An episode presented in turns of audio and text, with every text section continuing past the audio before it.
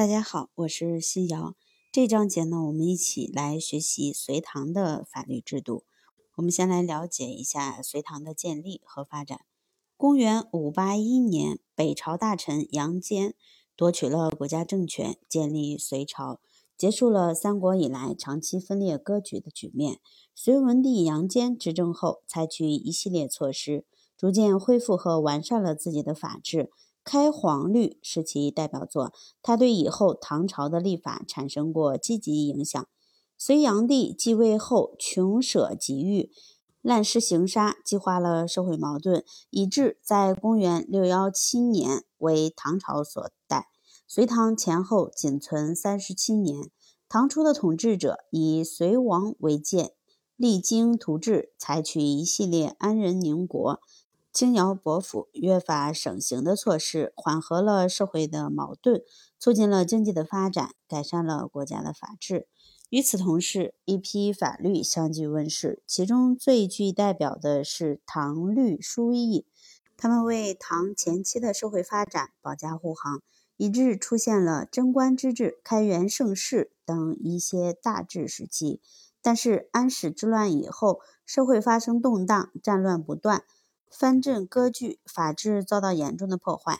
公元九零七年，唐朝灭亡，前后共存两百八十四年。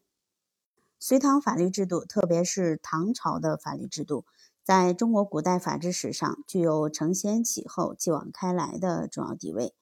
它总结了以往法律制度的成功经验及以前各朝法律制度之大成，同时也为以后封建朝代的法律制度所借鉴和沿用。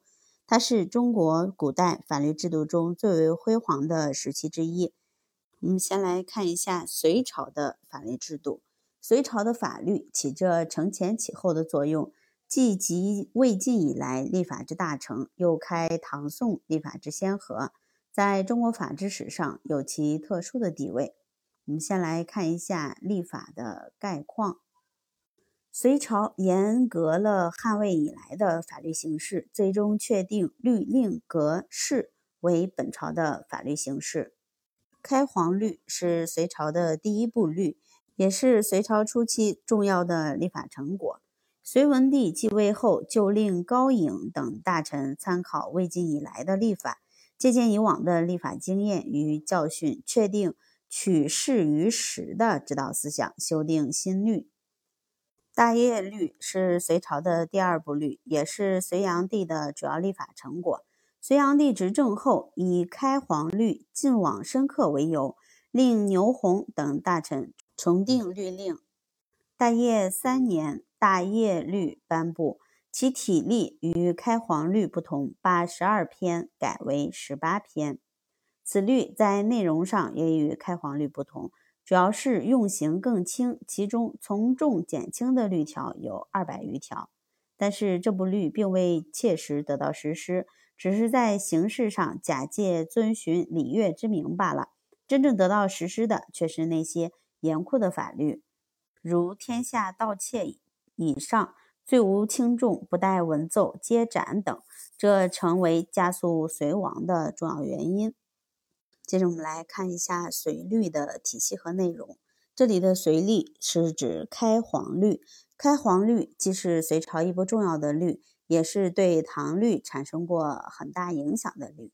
开皇律总结和借鉴了以往的立法经验，在体例和内容上均有创新。在体例方面，隋律共十二篇五百条，十二篇的篇目依次为明历、魏晋、直至。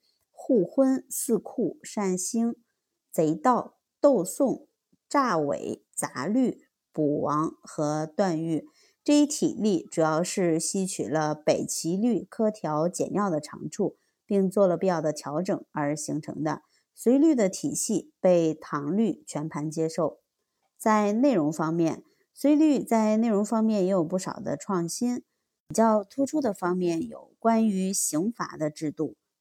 隋律克服以往形制比较混乱、不统一的情况，确定了死、流、徒、杖、笞五刑，还规定了刑等。关于十恶制度，隋律改北齐律的重罪十条为十恶。十恶包括谋反、谋大逆、谋叛、恶逆、不道、大不敬、不孝、不睦、不义和内乱。对犯十恶者的处罚很严。隋律规定，虽欲大赦，但犯十恶者仍不可赦。唐律继承了隋律的十恶制度。关于八义和官当，这是隋律规定的两个重要的司法特权制度。隋律承袭了曹魏律中的八义制度，规定在八义之科及官品第七以上犯罪，都可依照律文减一等量刑。隋律还把官当作为定制，并规范了其内容。具体是：犯私罪以官当徒者，五品以上一官当徒二年；九品以上一官当徒一年；当流者三流同比徒三年。若犯公罪者，徒各加一年，当流者各加一等。唐律也沿用了隋律的这两个制度。综上可见，隋律的体力和许多内容均被唐律所严格，它们之间关系密切。唐律直接从隋律发展而来。